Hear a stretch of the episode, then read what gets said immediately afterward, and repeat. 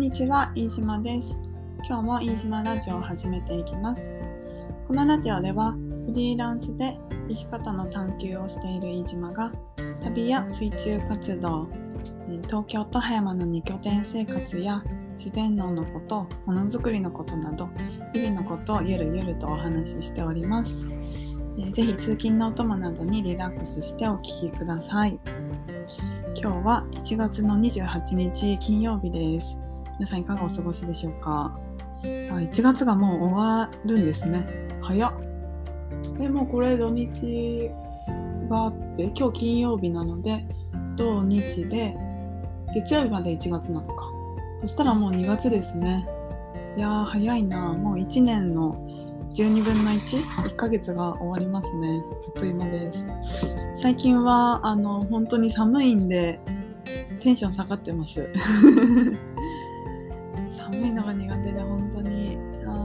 しようって。あと1ヶ月ぐらいか。いや2月？3月頭ぐらいまで寒いんでしたっけ？なんかもう1年経つと季節の感じ忘れちゃいますよね。でも確か去年は2月か3月ぐらいに葉山の海で潜ってあったかいねって言ってたような気がするので確かそうそう、2月だったかな ?3 月だったかな？忘れちゃったけど、5ミリのウェットスーツを着て、潜って、全然暖かかったですね。うん。なので、あと1ヶ月ぐらい我慢すれば、あったかい感じになってくるのかなと期待しております。で、えっ、と、今日のお話は、あの、先日、すごいパスポートを家の中で探して、その話をしたいなというふうに思います。えっ、と、明日今日が、え1月28日の金曜日で明日フリーダイビングのプール大会があるんですね。でそれの選手登録のために書類が必要ででその必要な書類3点あって健康診断書と,、えー、と誓約書か誓約書とあともう1個が、え身分証明書。でえー、と今回からなのかな？あの本籍がちゃんと入ってるやつじゃないとダメなんですよね。で、えっ、と私運転免許証をコピーして出そうって思ったんですけどコピーした後によくよく見てみたらあれってもう本籍入ってないんですね。でなんか昔は入ってませんでしたっけ？運転免許証。どうだったんだろう。であとは、えー、とマイナンバーカードを見てみたらあれも本籍入ってないんですね。で焦って大会明日だし。でえっ、と私本籍が静岡なんですよ。で静岡全然住んでないんですけど本籍静岡で。でそれが分かるものってなんだろうって思ったらパスポート？パスポートに本籍って入ってるんですね。で、あ、そう。まあ、本籍必要な理由っていうのは、あの、世界選手権とか、そういう海外の大会に日本代表で出るときに、あの、ちゃんと日本の国籍ですよっていう証明をするために本籍が必要っていうことでした。そう。で、あの、私一応、6月、今年の6月にある、えー世界選手権、ブルガリアで開催されるんですけど、それに出たいなっていうふうにも思っているので、なので今回その書類出さないとって思ってまあ多少はね多分待ってくれるとは思うんですよ。さすがにあのちゃんとしたね書類だから時間かかることもあるじゃないですか。取り寄せるとなるとね。そうでもなんか出せる時に出しちゃいたいしなーって思って。で、えーじゃあパスポートだっていうことでパスポートどこだっけ？って部屋の中探したんですね。そしたらなんかあれここにあったはずのパスポートがないってびっくりして。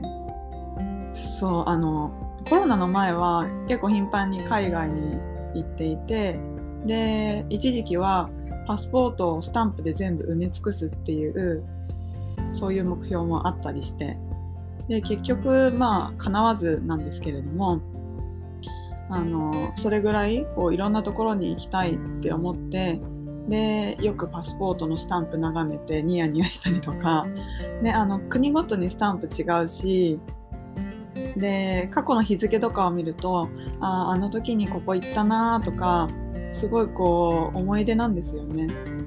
2014年のハワイとか、ね、ああの時にハワイの海を泳いで初めてオープンウォーターのイベントに参加してで、そこから私、オープンウォーター、海を泳ぐことなんですけどね、オープンウォーター。で、えっ、と、オープンウォーター好きになったんだよなって、そういうのをこう振り返ったりとか、ね。あこの時にオーストラリアに行って、しばらく住んでたなとか、月日の流れはね、早いものですよね、本当に。そう。で、話を元に戻しますと、えー、パスポートがないと。で、まあ、書類、今回の書類提出に関わらず、パスポートなくしたら海外行けないし、え？って感じなんで、すごい探しました。あの2年ぐらい行ってない？海外。あれ？コロナになってもうなんかコロナになってどれぐらい経ったんだろう ?2 年か。2年ぐらいか。うん。ま、2、3年か。あの、海外行ってなかったんで、そう、いつもね、しまってある場所に本当はあったはずなんですけど、なんかいろいろこう、荷物を漁ったりとかしてるうちに、そこから落ちちゃったんでしょうね。袋に入ってたんですよ。その、なんか、なんだろう、海外旅行セットみたいな、こう、袋を作って、その中に、えー、入れてたんですけど、それが何の表紙かわかんないけど、なんかポロッと落ちたみたいで、あの、お尻の奥の方にこう、落ちてましたね。よかった、本当に見つかって。で、よくよく見てみたら、あの、有効期限が今年の5月で切れるんですよ。うん、本当にギリギリだった。よかった、このタイミングで気づいて。だからそれも更新しないといけないし、うん、10年、10年のパスポートだったのかな？2012年にとって、で、2022年、今、そうですよね。もうびっくりしましたね。2012年にそのパスポートを取った時は、えっ、ー、と、確か大学生だったかな？うん。で、えっ、ー、と、家族と海外旅行に行くからパスポートが必要っていうことで初めて取ったんですよね、確か。うん。で、行き先は台湾でした。そう。で、その後に、まあ、学生時代に、えー、卒業旅行でロサンゼルスに行ったりとか、えっ、ー、と、グアムも行ったかなそう、行ったりして、で、そうでもその時は全然海外旅行したいっていう気分でもなかったんですけど、えー、大学卒業して社会人になってからアジア放浪してみたりとかあのハワイ行ったりオーストラリア行ったりっていうことを始めたので結構アジアの国ってこう近いからいろいろ回れるんですよね。だからねこうスタンプたくさん溜まってやったみたいな感じになったりとかヨーロッパ行った時もヨーロッパ結構近いからヨーロッパの国を巡ってあスタンプ溜まったなって思ってました。でまあ今回のパスポートはこの5月に更新しないといけないので更新すると全く違うそのなんか冊子というかあれになるんですよねきっと。ねだから今までの貯めたスタンプってじゃあ引き継がれないのかな？そういうことですよねきっと。私ちょっとパスポートを更新するのが初めてなんでよく分かってないんですけど。なんかせっかく貯まったのになもったいないなって思ってで、まあ、また次パスポートを作る時にも目標としてそのパスポートのページをスタンプで全部埋め尽くすっていうのを、え、目標にしたいと思います。でもさあれってなんか何お国柄が出るっていうんですかね。何て言えばいいんだろう。あの入国してこうスタンプを押してもらって、あ、今スタンプ押さないとこもあるのかな。ね、押してくださいって言ったら押してくれる場合もありますよね、確か。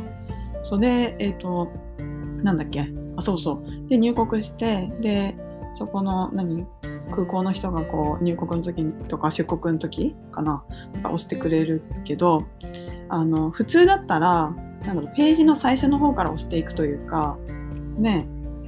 あの、うん、だと思うんですけどたまに本当になんか適当な人適当な人っていうのかな？あれは人ベースなのか国ベースなのかよくわかんないですけどたまに適当な人がいてなんかたまたま開いたページに スタンプを押す人とかいるんですよね。いやなんかなんだろうそのざわっと感 ねいやーそこに押すみたいなねそうあったりしてでそれをベラベラめくりながらあこの時にあの人が押したやつねっていうのもね結構面白かったりしますね。うんちょっとまた忘れないうちに、えー、5月になる前にパスポートを更新しに行きたいと思います。あれって都庁とか行かないとダメなんだよね、確か。ね、まあちょっとめんどくさいな。うん、でも頑張ります。えっ、ー、と、あと明日の大会も、えー、頑張りたいと思います。はい。では今日はパスポートのことについてお話ししました。えー、寒い日が続きますので、皆様暖かくしてお過ごしください。飯島でした。バイバーイ。